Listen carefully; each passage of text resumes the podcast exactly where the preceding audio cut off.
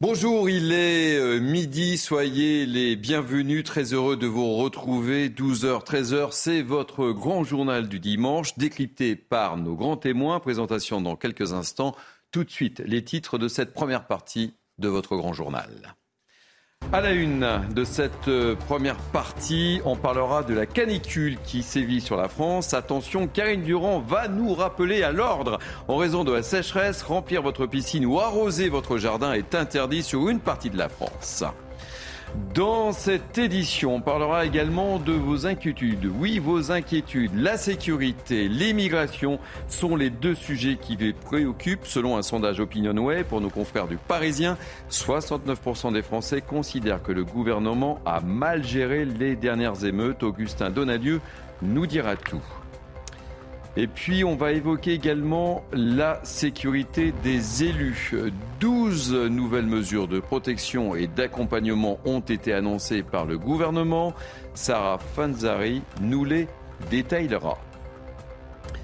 Elisabeth Borne parle, longue interview de la Première ministre chez nos confrères du Parisien aujourd'hui. Elle dit être dans l'action, émeute, remaniement, écologie, 14 juillet. Elle n'évite aucun sujet.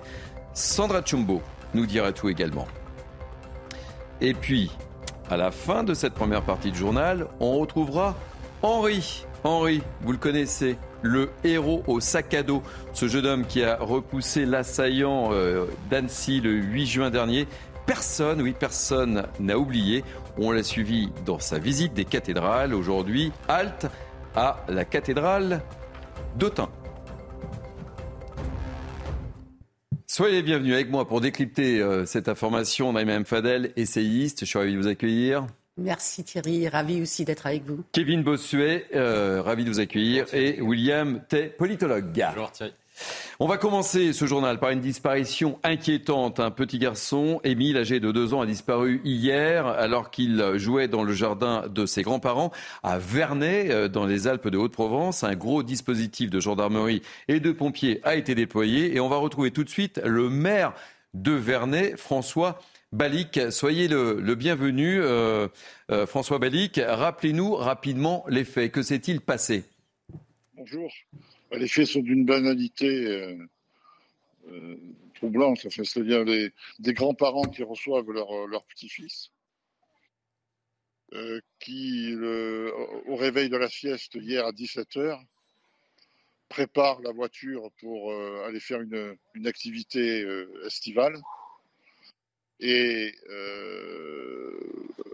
un quart d'heure après, s'aperçoivent qu'il n'est plus à leur côté et depuis 17h15, donc hier, on le recherche avec tous les moyens possibles, imaginables, euh, la gendarmerie, les sapeurs-pompiers, et depuis ce matin, de très très nombreux bénévoles. À l'heure où, on se parle, euh, François Balika, euh, aucune piste n'est pour le moment privilégiée. Bah, la piste aussi, c'est la piste du gamin qui, qui s'échappe et qui se perd. C'est un gamin qui a dû se, qui a dû se perdre. le problème, c'est qu'il s'est perdu il y a maintenant euh, plus d'une nuit. Donc on commence vraiment à être inquiet pour, pour savoir euh, dans quel état il est, parce qu'il est, il est, maintenant il a, il a besoin de secours. Mais encore faut-il le trouver pour qu'on lui apporte ce secours. Et plus le temps passe, plus l'inquiétude grandit chez nous. Et pour sa famille, bien sûr. selon vos informations, Émile est un petit garçon, donc je le disais, de, de deux ans qui sait euh, parfaitement euh, bien marcher. C'est un élément important dans le cadre de, cette enquête et de ces recherches. Il, se trouve que c'est une famille de marcheurs. Bon, ils sont connus comme étant des marcheurs, ils sont souvent dans la montagne et qu'ils m'ont dit que Émile marchait déjà très bien. Euh, mais deux ans et demi, c'est petit. Enfin, même à deux ans et demi, on ne fait pas quand même de, grands parcours de marche. Et quelle est la situation de, votre commune? Il y, a, des zones à risque il, y a, il y a une zone à risque qui est près d'une d'une euh, disons une cabane qu'il a pu fréquenter. On l'a, mais là, on a passé au peigne frein et on n'a rien, rien, rien trouvé. Donc on privilégie ensuite, maintenant on fait des recherches dans d'autres directions.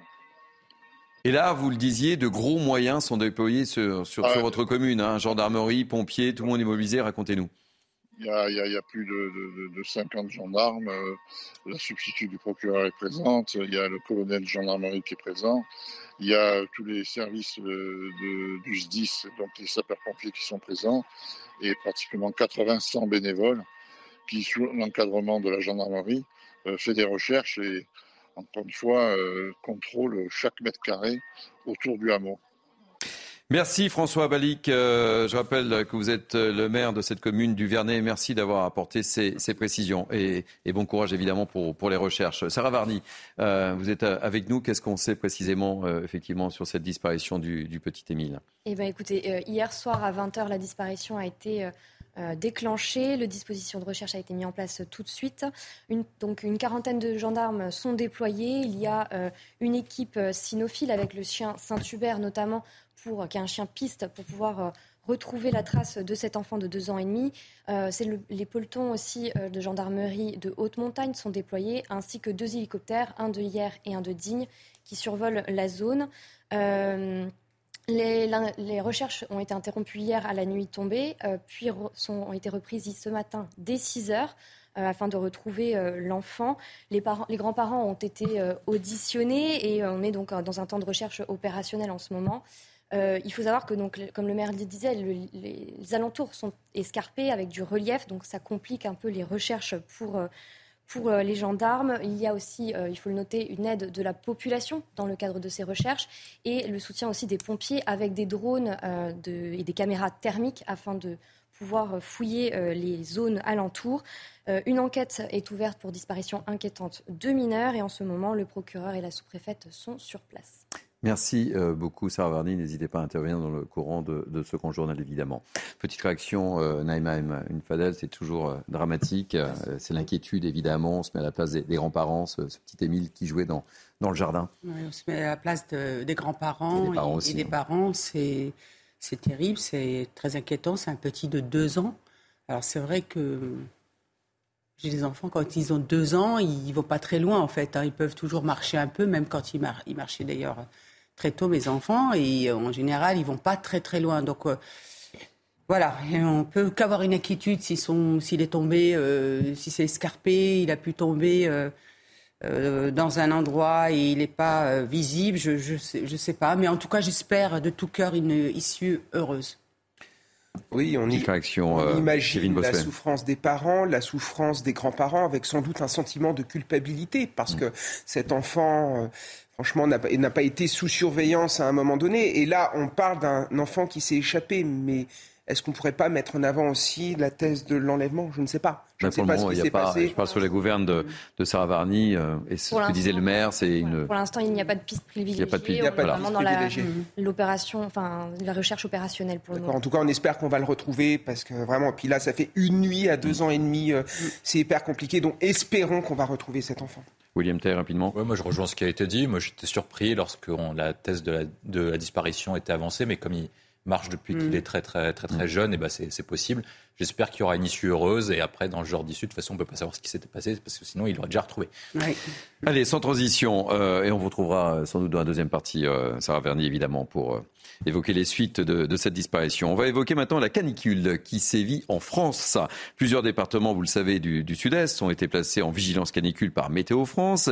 Et en cette période de vacances, sous un soleil de plomb et de plus de 35 degrés, eh bien, vous avez peut-être, peut-être, oui, l'intention de profiter de votre piscine. Mais attention, Attention, en raison de la sécheresse, remplir votre piscine ou arroser votre jardin est interdit sur une partie de la France. Rappel à l'ordre avec notre spécialiste météo, Karine Durand sont actuellement concernés en totalité ou en partie par des restrictions euh, d'usage de l'eau, comme on le voit justement euh, sur euh, cette carte. Alors il y a plusieurs niveaux. Déjà le niveau jaune, c'est-à-dire l'alerte. Ce sont des zones où le remplissage et la vidange des piscines privées sont interdits, sauf pour la remise à niveau ou pour un premier remplissage. L'arrosage des espaces verts est interdit, sauf pour les jeunes pousses. Et puis il y a le niveau orange, l'alerte renforcée le remplissage, la vidange, la remise à niveau sont interdits pour les piscines privées. Euh, l'arrosage des espaces verts est également interdit, sauf pour les potagers à certaines heures seulement. Et puis, il y a le niveau rouge qui concerne notamment une partie des Pyrénées-Orientales, de l'Oise, du Loiret, du Loiret-Cher. C'est le niveau de crise de ce côté-là tout est interdit, sauf les prélèvements prioritaires pour la santé, la sécurité civile, l'eau potable et la salubrité. Et d'ailleurs, je rappelle qu'en cas de non-respect de ces restrictions d'eau, si vous remplissez votre piscine alors que c'est interdit, vous vous exposez une amende de 1500 euros et 3000 euros en cas de récidive. Merci, chère Karine. Les Français de plus en plus préoccupés par les sujets liés à la sécurité et à l'immigration. Je le disais dans les titres. C'est ce que révèle en tous les cas un sondage OpinionWay pour le Parisien, aujourd'hui en France, une semaine, oui, une semaine après les violences qui ont secoué le pays. Et toujours selon ce sondage, 69% des Français considèrent que le gouvernement a mal géré les émeutes. Les détails, Augustin Donadieu, et je vous interroge juste après. Les émeutes ont-elles fait évoluer les principales préoccupations des Français? Oui, selon le dernier sondage OpinionWay. Après les dernières nuits de violence en France, la préoccupation des Français concernant le pouvoir d'achat reste en tête, mais en recul de 5 points, contrairement à l'inquiétude concernant la sécurité ou l'immigration, qui a augmenté de 10 et 8 points. Personnellement, je pense que ce serait la sécurité. Il y a des grands problèmes de sécurité euh, qui, se posent un peu partout, que c'est pas en France, hein. c'est en Europe, c'est même à l'international, il y a beaucoup, beaucoup de problèmes de sécurité. Depuis les récentes émeutes dans le pays, 69% des Français estiment que le gouvernement a mal géré la situation. Mais malgré le décès du jeune Naël, la majorité des Français, à 73%, continuent d'avoir confiance dans la police. Dans la police, il y a des gens qui font leur métier très bien, très consciencieusement. Et puis il y en a d'autres qui le font moins bien. Et ça, ça s'applique euh, dans tous les métiers et dans tous les secteurs, que ce soit le privé, la fonction publique. Je pense qu'il ne faut pas tout mélanger. Euh, on a la chance d'avoir euh, une, police qui est notre sécurité. Enfin, pour régler les problèmes dans les banlieues, plus de la moitié des citoyens voudraient une plus grande fermeté. Mais 15% d'entre eux estiment que les problèmes ne peuvent plus être réglés. William T, je me tourne vers vous. Ça vous inspire quoi ce sondage? On a le sentiment que les émeutes ont un peu changé le cursus des préoccupations euh, des Français là. Hein. C'est très clair en tous les cas. Bah, les, émeutes ont révélé en fait ce que les Français souhaitaient, ce que les Français avaient caché sous la table depuis une vingtaine, trentaine d'années. Ce que les Français souhaitent, c'est la fermeté, et l'ordre. C'est-à-dire qu'ils veulent que la loi soit appliquée partout en France et ils veulent que l'ordre soit restauré partout en France. Pourquoi est-ce que la loi et l'ordre ne sont pas appliqués partout en France? Parce qu'actuellement, vous avez une France qui a deux vitesses. L'État est fort contre les faibles et faible contre les forts. Il est fort pour sanctionner la petite personne qui commet un petit acte délictuel. Par contre, il est faible pour gérer les grandes émeutes. Il est faible pour gérer les grands trafics de drogue. Il est en incapacité d'assurer les sujets difficiles et de prendre les sujets difficiles. Et je pense que les émeutes ont révélé la déconnexion qu'il y avait entre la préoccupation d'une grande partie de la classe politique avec une grande partie des Français qui vivent les enjeux d'insécurité au quotidien, les incivilités, la décivilisation et les actes de barbarie. Maintenant, on parle plus de faits, de faits divers, on parle de faits de société. C'est-à-dire qu'il est commun qu'une personne âgée se fasse agresser et se fasse lyncher mmh. au quotidien. Et tous ces sujets-là ont conduit à une révélation des Français avec les émeutes qui se disent si on continue comme ça, actuellement on vivait côte à côte comme les Gérard Collomb, mais de plus en plus on vit face à face et ça ne pourra pas durer.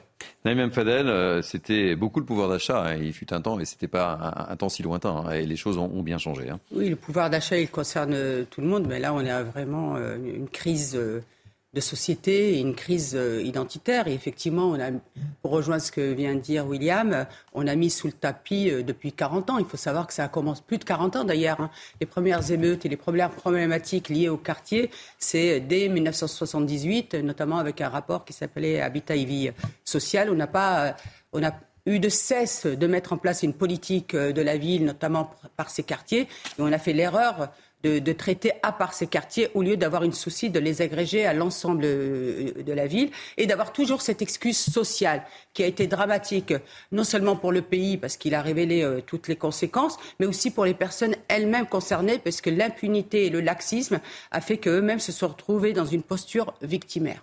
Kevin Bossuet, je vous ferai agir sur le prochain sujet puisqu'on va parler d'un sujet sensible.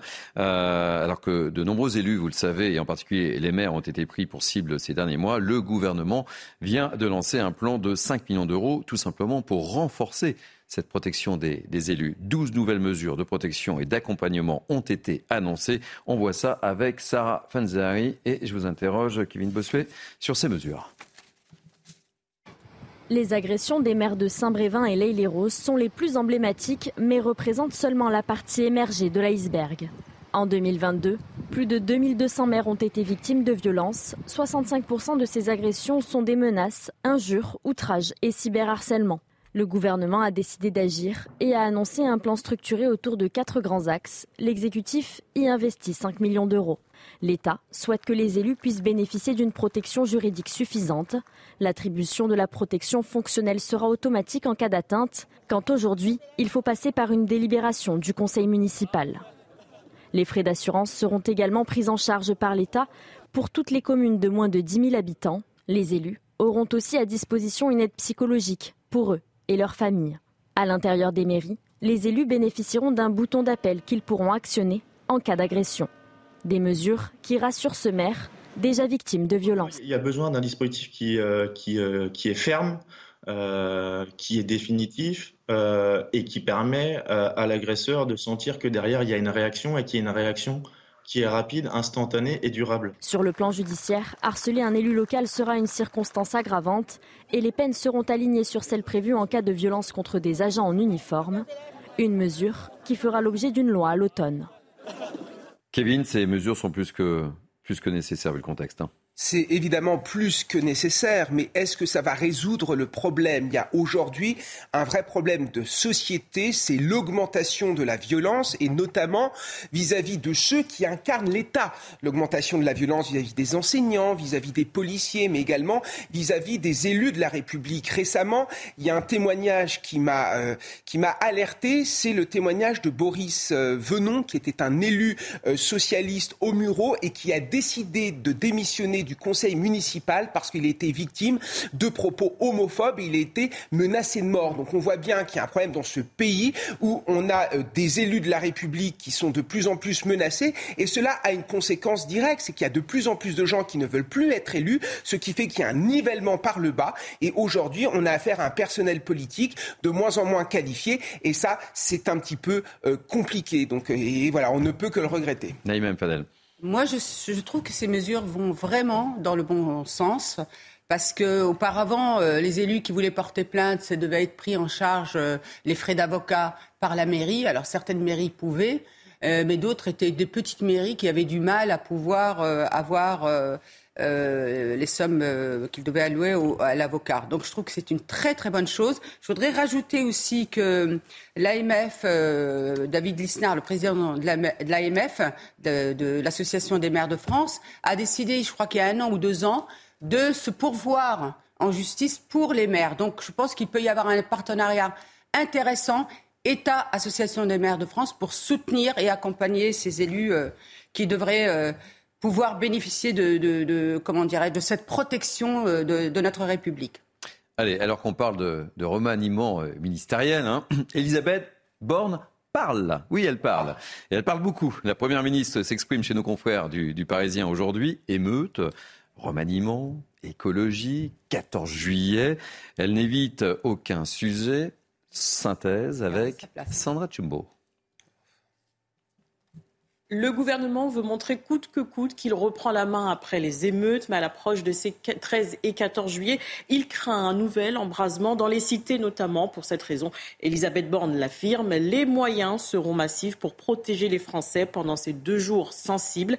Je viens par ailleurs de signer dans un décret publié ce dimanche au journal officiel l'interdiction de la vente, du port et du transport de mortiers d'artifice à cette occasion. Le gouvernement réfléchit également à une amende spécifique pour les mineurs sur le modèle de l'amende forfaitaire pour les adultes quand ils commettent de tels actes. C'est rapide et efficace, souligne Elisabeth Borne. Elle ajoute aujourd'hui, quand un adulte commet un acte de cette nature, on peut avoir recours à une amende forfaitaire. Ce n'est pas possible pour les mineurs. Nous allons donc construire un dispositif qui le permette. Sur le plan judiciaire, les émeutes qui ont secoué la France ont donné lieu à 3 734 gardes à vue, dont près de 500, de 400 incarcérations selon le ministère de la Justice. Un sujet que euh, la Première ministre a évoqué dans cette interview dans Le Parisien. Elle déclare Au plus fort de la crise, dans la nuit du jeudi 29 au vendredi 30 juin, il y avait 7 000 à 8 000 personnes violentes dans les rues.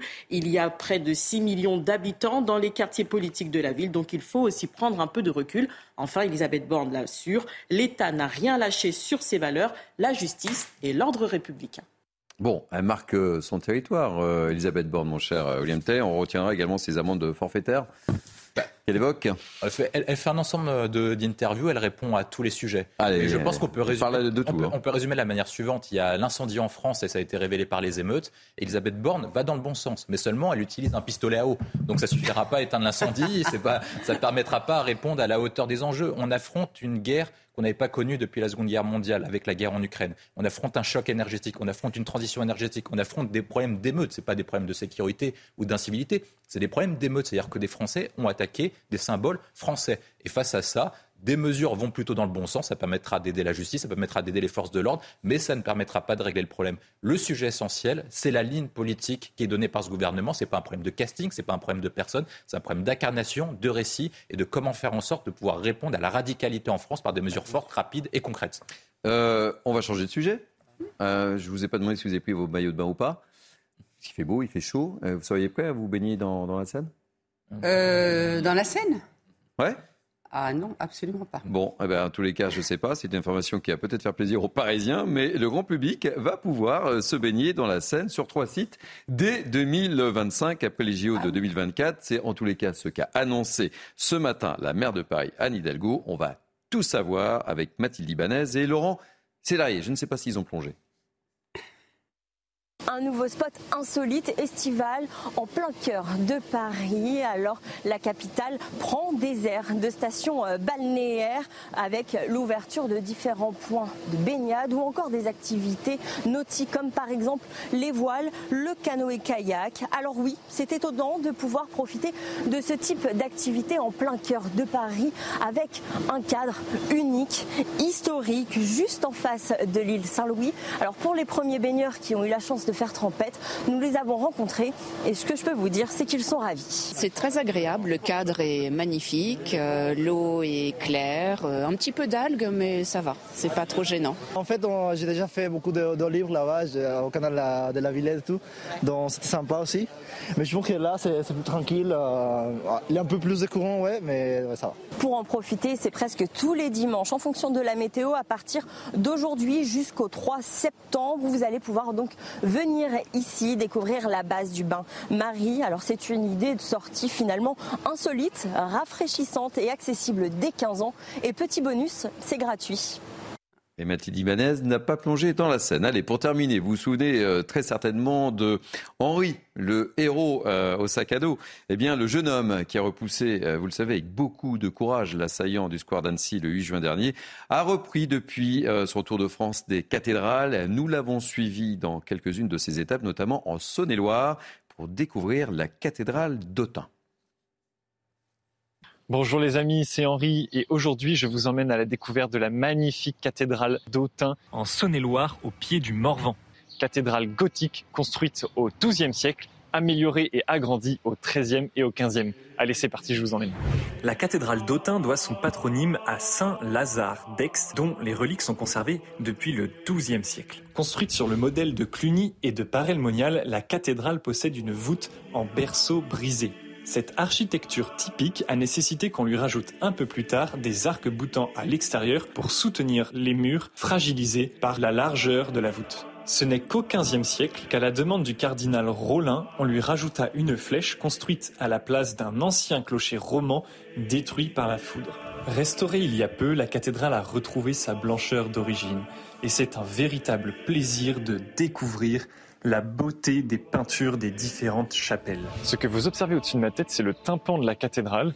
Il représente le Christ en majesté avec le jugement dernier. À la droite du Christ, on trouve les âmes qui montent au ciel et à la gauche, celles qui sont condamnées à descendre en enfer. Ce tympan est en remarquable état puisque dans la seconde moitié du XVIIIe siècle, il a été recouvert de plâtre par les chanoines, ce qui lui a évité d'être saccagé au moment de la Révolution. L'édifice dans son ensemble me donne l'impression d'un vaisseau de pierre posé sur la ville qui nous invite à lever les yeux et à regarder au loin la beauté du legs de nos ancêtres. La cathédrale Saint-Lazare d'Autun, joyau d'architecture et d'histoire, n'attend plus qu'une seule chose, votre visite. Très très belle cathédrale d'Autun. Euh, je rappelle cette information, cette disparition euh, inquiétante, celle d'un petit garçon, euh, Émile, âgé de 2 ans, qui a disparu hier alors qu'il jouait dans le jardin de ses grands-parents à Vernet, dans les Alpes de Haute-Provence. On reviendra dans la deuxième partie de ce journal avec Sarah Verny. Tout de suite, on va retrouver Gauthier Lebret. Bienvenue Gauthier Lebret. Gauthier Lebret, qui une fois n'est pas coutume, va nous présenter la parole aux Français. Alors mon cher Gauthier, très, élégant, euh, quel est le menu cet après-midi? Comme vous, euh, cher Thierry, on partira tout d'abord à, Vernet, hein, dans les Alpes de Haute-Provence, où un petit garçon, vous venez de le dire, de deux ans et demi, Émile, est porté disparu depuis hier après-midi. Il a échappé malheureusement à la surveillance de ses grands-parents. Une enquête, hein, vous le savez, est ouverte pour disparition inquiétante et une cinquantaine de euh, gendarmes sont déployés pour le retrouver. On rejoindra sur place notre envoyé spécial et on entendra le maire que vous avez reçu tout à l'heure, Thierry. On reviendra aussi sur cette manifestation interdite d'Assa Traoré à laquelle des députés de la France Insoumise et d'Europe Écologie Les Verts ont participé, une semaine après avoir refusé d'appeler au calme après euh, les émeutes et alors qu'ils ont déjà participé à des manifestations interdites avec les soulèvements de la terre, on se posera cette question jusqu'où jusqu'où iront-ils? 800 policiers ont été blessés euh, pendant euh, les émeutes, leurs familles sont parfois menacées. Vous entendrez des témoignages dans la parole aux Français. On donnera la parole à ces familles de policiers qui sont menacés et une nouvelle fois à la rentrée, il manquera 3000 profs. Il faudra faire appel à des contractuels formés en deux semaines, ce qui provoque la colère des professeurs et j'en suis sûr aussi de Kevin Bossuet. Et on entendra donc la colère de ces fameux professeurs. Voilà le programme, cher Thierry. Rome euh, chargé, on sera bien sûr au rendez-vous, mon cher Gauthier Lebret. Allez, tout de suite, on marque une pause et on se retrouve dans, quelques instants et reviendra sur cette disparition, disparition inquiétante euh, du petit Émile, deux ans. À tout de suite. Il est quasiment 12h30 euh, passé de quelques minutes. C'est euh, la deuxième partie du grand journal de la mi-journée sur CNews avec moi, Naïm Fadel, essayiste, Kevin Bossuet, professeur d'histoire toujours, William Tay, politologue, et euh, Sarah euh, Verny. On, va commencer avec euh, cette information que je vous donnais en tout début de, journal, cette disparition inquiétante, celle d'un petit garçon, Émile, âgé de deux ans, qui a disparu hier alors qu'il jouait dans le jardin de ses grands-parents à Vernet, dans les Alpes de Haute-Provence. Un gros dispositif de gendarmerie et de pompiers a été déployé. Le maire de Vernet, François qui était mon invité et dans cette première partie du, du Grand Journal. On l'écoute. C'est la piste du gamin qui, qui s'échappe et qui se perd. Euh, c'est un gamin qui a dû se, qui a dû se perdre. Alors, le problème, c'est qu'il s'est perdu il y a euh, maintenant euh, plus d'une nuit. Donc, on commence vraiment à être inquiet pour, pour savoir dans quel état il est. Parce qu'il est, il est, maintenant, il a, il a besoin de secours. Donc, encore faut-il le trouver pour qu'on lui apporte ses secours. Et plus le temps passe, plus l'inquiétude grandit chez nous. Et pour sa famille, bien sûr. Il y, a, une zone à risque qui est près d'une euh, une cabane qu'il qui, a pu fréquenter. On l'a, mais là, on, a passé au peigne fin et on n'a rien, rien, rien trouvé. Sarah Varney, vous suivez cette, affaire euh, depuis le début. Euh, aucune piste n'est privilégiée à l'heure actuelle. Hein. Non, pour l'instant, aucune piste n'est privilégiée. Ce que je peux, ce qu'on sait pour l'instant, c'est qu'à 17h15, la famille constate la disparition de l'enfant qui jouait donc dans le jardin dans le Haut-Vernay, qui est un hameau euh, de la commune de Vernay. À 18h, il décide, après 45 minutes de recherche, de contacter la gendarmerie pour déclencher l'alerte disparition. Et la mise en place euh, du dispositif de recherche est mise en place donc à 20 heures par les gendarmes. Euh, il y a en tout une quarantaine euh, de gendarmes qui sont déployés. Le peloton de haute montagne de la gendarmerie, mais aussi deux hélicoptères, un de hier et un de Digne, qui, survolent la zone. On a également des équipes cynophiles, dont le Saint-Hubert, qui est un chien de piste, pour pouvoir chercher dans ces alentours qui sont des alentours escarpés. L'interruption des recherche s'est faite à 3h45 ce matin et a repris à 6h, euh, donc pour pouvoir poursuivre les recherches au maximum durant euh, la nuit. C'est un temps de recherche opérationnel. La population vient en aide également et les pompiers avec des drones et des caméras thermiques pour pouvoir survoler la zone. Donc une enquête ouverte pour disparition inquiétante de mineurs. le procureur de la République qui est compétent est celui de Digne-les-Bains. Digne-les-Bains et la sous-préfète est également sur place. Merci beaucoup, Sarah Varny. Euh, on va reparler du fort séisme de 5,8 sur l'échelle de Richter qui, euh, vous en souvenez tous, euh, a frappé une partie des Deux-Sèvres et de Charente-Maritime. Et eh bien depuis, dans la petite commune de La Laigne, dont on a beaucoup parlé, plusieurs habitants n'ont pas eu d'autre choix que de s'installer tout simplement dans leur jardin, en attendant, hélas, de pouvoir reconstruire leur maison. Une ambiance un peu de camping dans le village qui risque de durer encore un moment. Regardez ce reportage, notre correspondant Michael Chaillot. Depuis le 16 juin, date du séisme, ils n'ont accès qu'à une seule pièce de leur maison, la cuisine. Partout ailleurs, c'était interdit. L'habitation en pierre est totalement lézardée et classée noire par les autorités, c'est-à-dire inhabitable. Chaque soir, le couple d'anciens agriculteurs de 87 et 89 ans regagne la cour de leur ferme. Notre nouveau logement. Dans 8 mois, il y aura 90 ans que je vis ici. Voilà. Donc vous ne vouliez pas partir Bah non. La Laigne, village fantôme, sur 250 maisons, une centaine sont inhabitables. Avec la crise du logement dans une région touristique, il y a très peu de maisons disponibles. On voit de plus en plus de caravanes installées dans les jardins ou des mobilhomes, comme ici, chez le boulanger du village. Ce sera dur de voir, notre maison euh, démolie, mais bon, on sera là pour superviser les travaux. L'étape camping peut durer, ce que craint le fils du couple d'anciens agriculteurs. Il va leur falloir euh, subir au moins deux ou trois années de caravane avant de pouvoir réintégrer leur maison. Ils n'en ont pas conscience et je leur dis pas trop. Avant que tous les travaux puissent se faire, euh, il va falloir beaucoup de temps. À la Laigne, la terre continue de trembler. Une petite secousse de magnitude 2,1 a encore été enregistrée ce jeudi matin. Des violences contre les personnes dépositaires de l'autorité publique qui ont plus que doublé euh, en 20 ans. Hélas, voilà ce que montraient les statistiques compilées par Le Monde en 2021.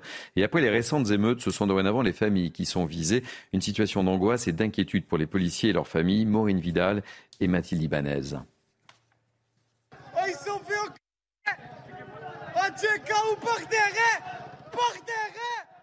sur ces images du 30 juin dernier à Marseille, deux policiers hors service sont reconnus héros et de coups par plusieurs individus.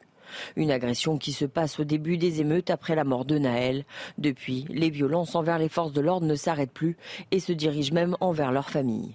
On doit euh, subir, euh, subir ces menaces, ces attaques, euh, cette angoisse d'avoir quelqu'un qui va réussir à, traquer mon compagnon jusqu'à chez nous. On observe une radicalisation dans, cette haine antifique, dans cette montée de la violence et de la violence notamment à l'égard des familles.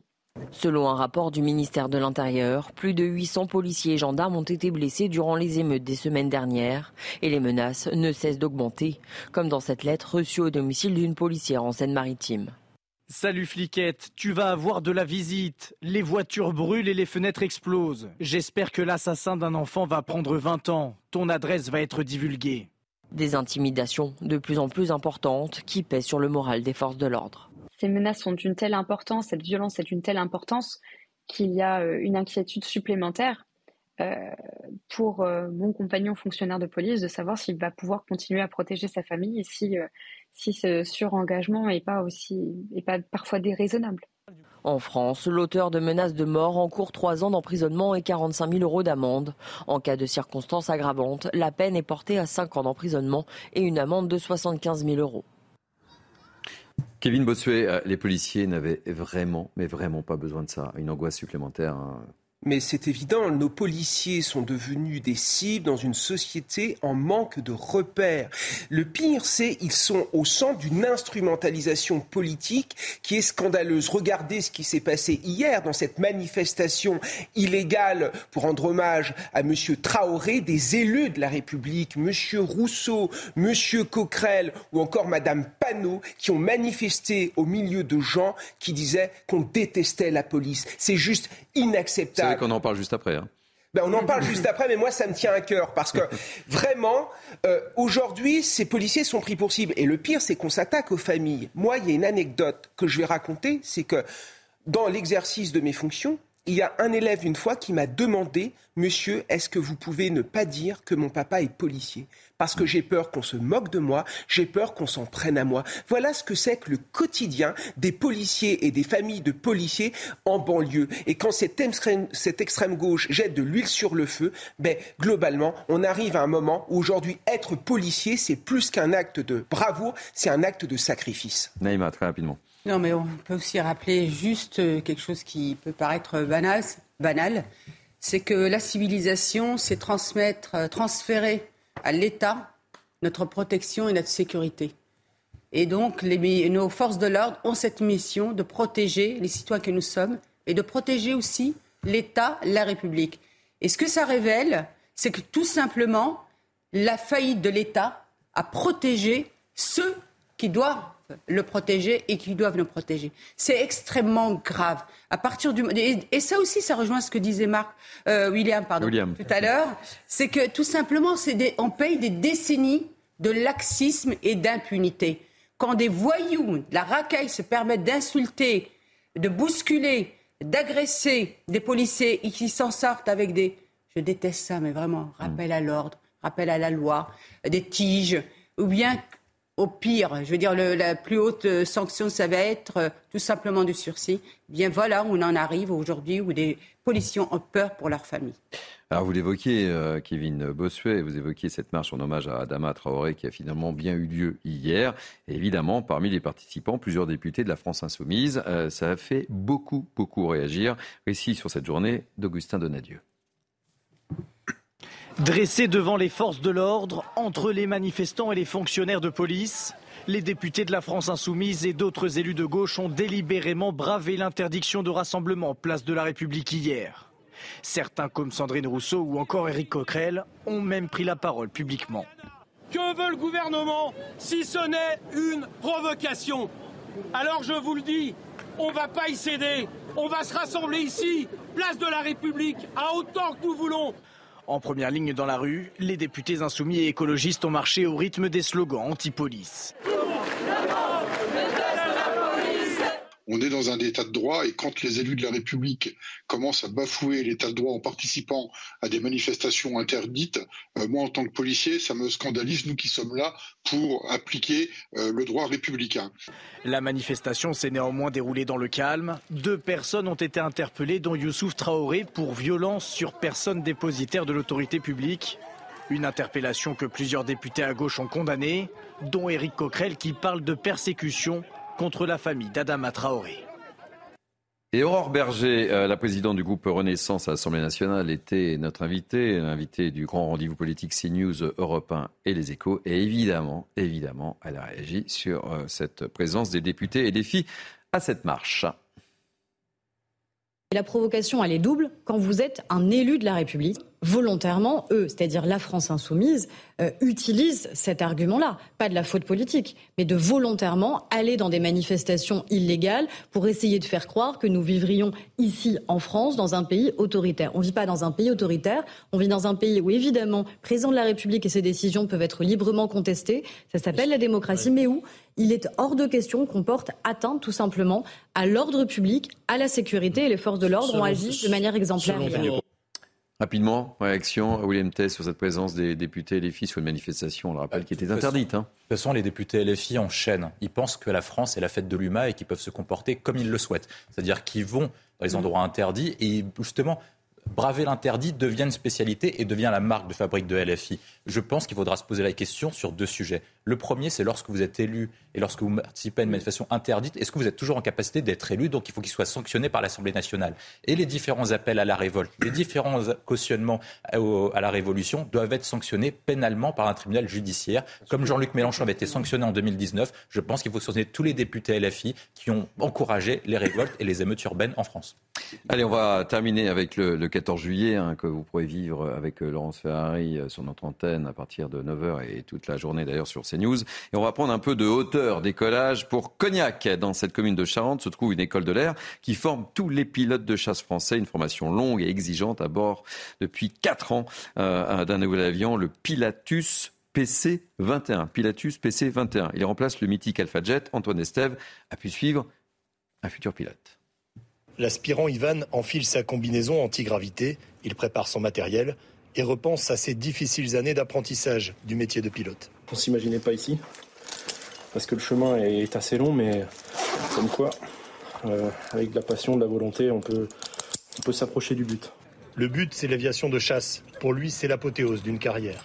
Ce jeune soldat part en mission d'instruction sur Pilatus PC-21. Il sait qu'il fait partie d'une élite dans l'armée de l'air on a pour vocation de faire réussir nos stagiaires, de les tirer vers le haut. La sélection, elle est effectuée en amont. Les critères de sélection de l'armée de l'air de l'espace sont restés extrêmement durs. Malheureusement, un certain nombre et la majeure partie des candidats qui toquent à la porte se trouvent recalés par les tests de sélection. Pourquoi? Parce qu'on veut avoir l'assurance qu'une fois qu'on fait démarrer la formation en vol à un stagiaire pilote, un stagiaire navigant, eh son profil donne toutes les garanties de réussite au sein des écoles. Nous décollons pour un test d'agilité et de précision. L'instructeur qui nous accompagne demande aux jeunes pilotes dans l'autre avion de venir s'approcher de ses ailes le plus près possible. Une manœuvre très difficile. La raison pour laquelle on dépense cette énergie, ce temps à voler collés l'un à l'autre à quelques mètres de distance, c'est parce que cette capacité à évoluer en patrouille serrée, c'est absolument fondamental dans le métier du pilote de chasse, la capacité à voler en patrouille serrée, ensemble, l'un. Alors pour compliquer l'exercice, le chef de patrouille fait tout pour déstabiliser l'autre avion. Simulation de combat aérien, accélération, vol sur le dos. Je vous assure qu'il faut aimer la voltige pour devenir pilote de chasse. Les pilotes savourent les dernières manœuvres à plus de 600 km/h et rentrent à la base de Cognac pour débriefer c'est un peu notre Tom Cruise à nous hein, au sein de la rédaction de, de CNews. Allez, on va terminer avec vous, euh, Sarah Varny. Ah oui, j'allais oublier, n'oubliez pas encore une fois, mais je l'ai déjà dit, euh, le 14 juillet à vivre sur l'antenne de, de, CNews avec euh, notre ami Laurence Ferré et à vivre toute la journée sur l'antenne de, de CNews, je le rappelle une nouvelle fois. On termine ce grand journal avec cette information, cette disparition de ce petit garçon Émile âgé de deux ans qui a disparu hier alors qu'il jouait dans le jardin de ses grands-parents. Ça se passe à Vernet, dans les Alpes de Haute-Provence. Les toutes dernières informations avec vous, Sarah Barney. Bah depuis hier soir 20h, un dispositif de recherche a été mis en place par la gendarmerie afin de retrouver euh, l'enfant. Une quarantaine de gendarmes, pelotons de haute montagne, mais aussi hélicoptères et équipes cynophiles sont sur place dans ces territoires euh, escarpés. Euh, la, reprise des recherches s'est faite ce matin dès 6h. une enquête a été ouverte pour disparition inquiétante de mineurs et le procureur de la République de Digne-les-Bains et la sous-préfète sont sur place euh, avec les recherches qui continuent. Merci beaucoup, euh, chère euh, Sarah. Ce sera l'un des thèmes abordés par notre ami Gauthier Lebret, évidemment, tout à l'heure dans la parole aux Français. Fin de ce grand journal. Merci à, mes grands témoins. Nous sommes très, très en retard. Je vous souhaite, malgré tout, de passer, malgré cette actualité, une belle journée sur CNews. Et moi, je vous donne rendez-vous demain pour Midi News à partir de 11h, horaire d'été. Belle journée.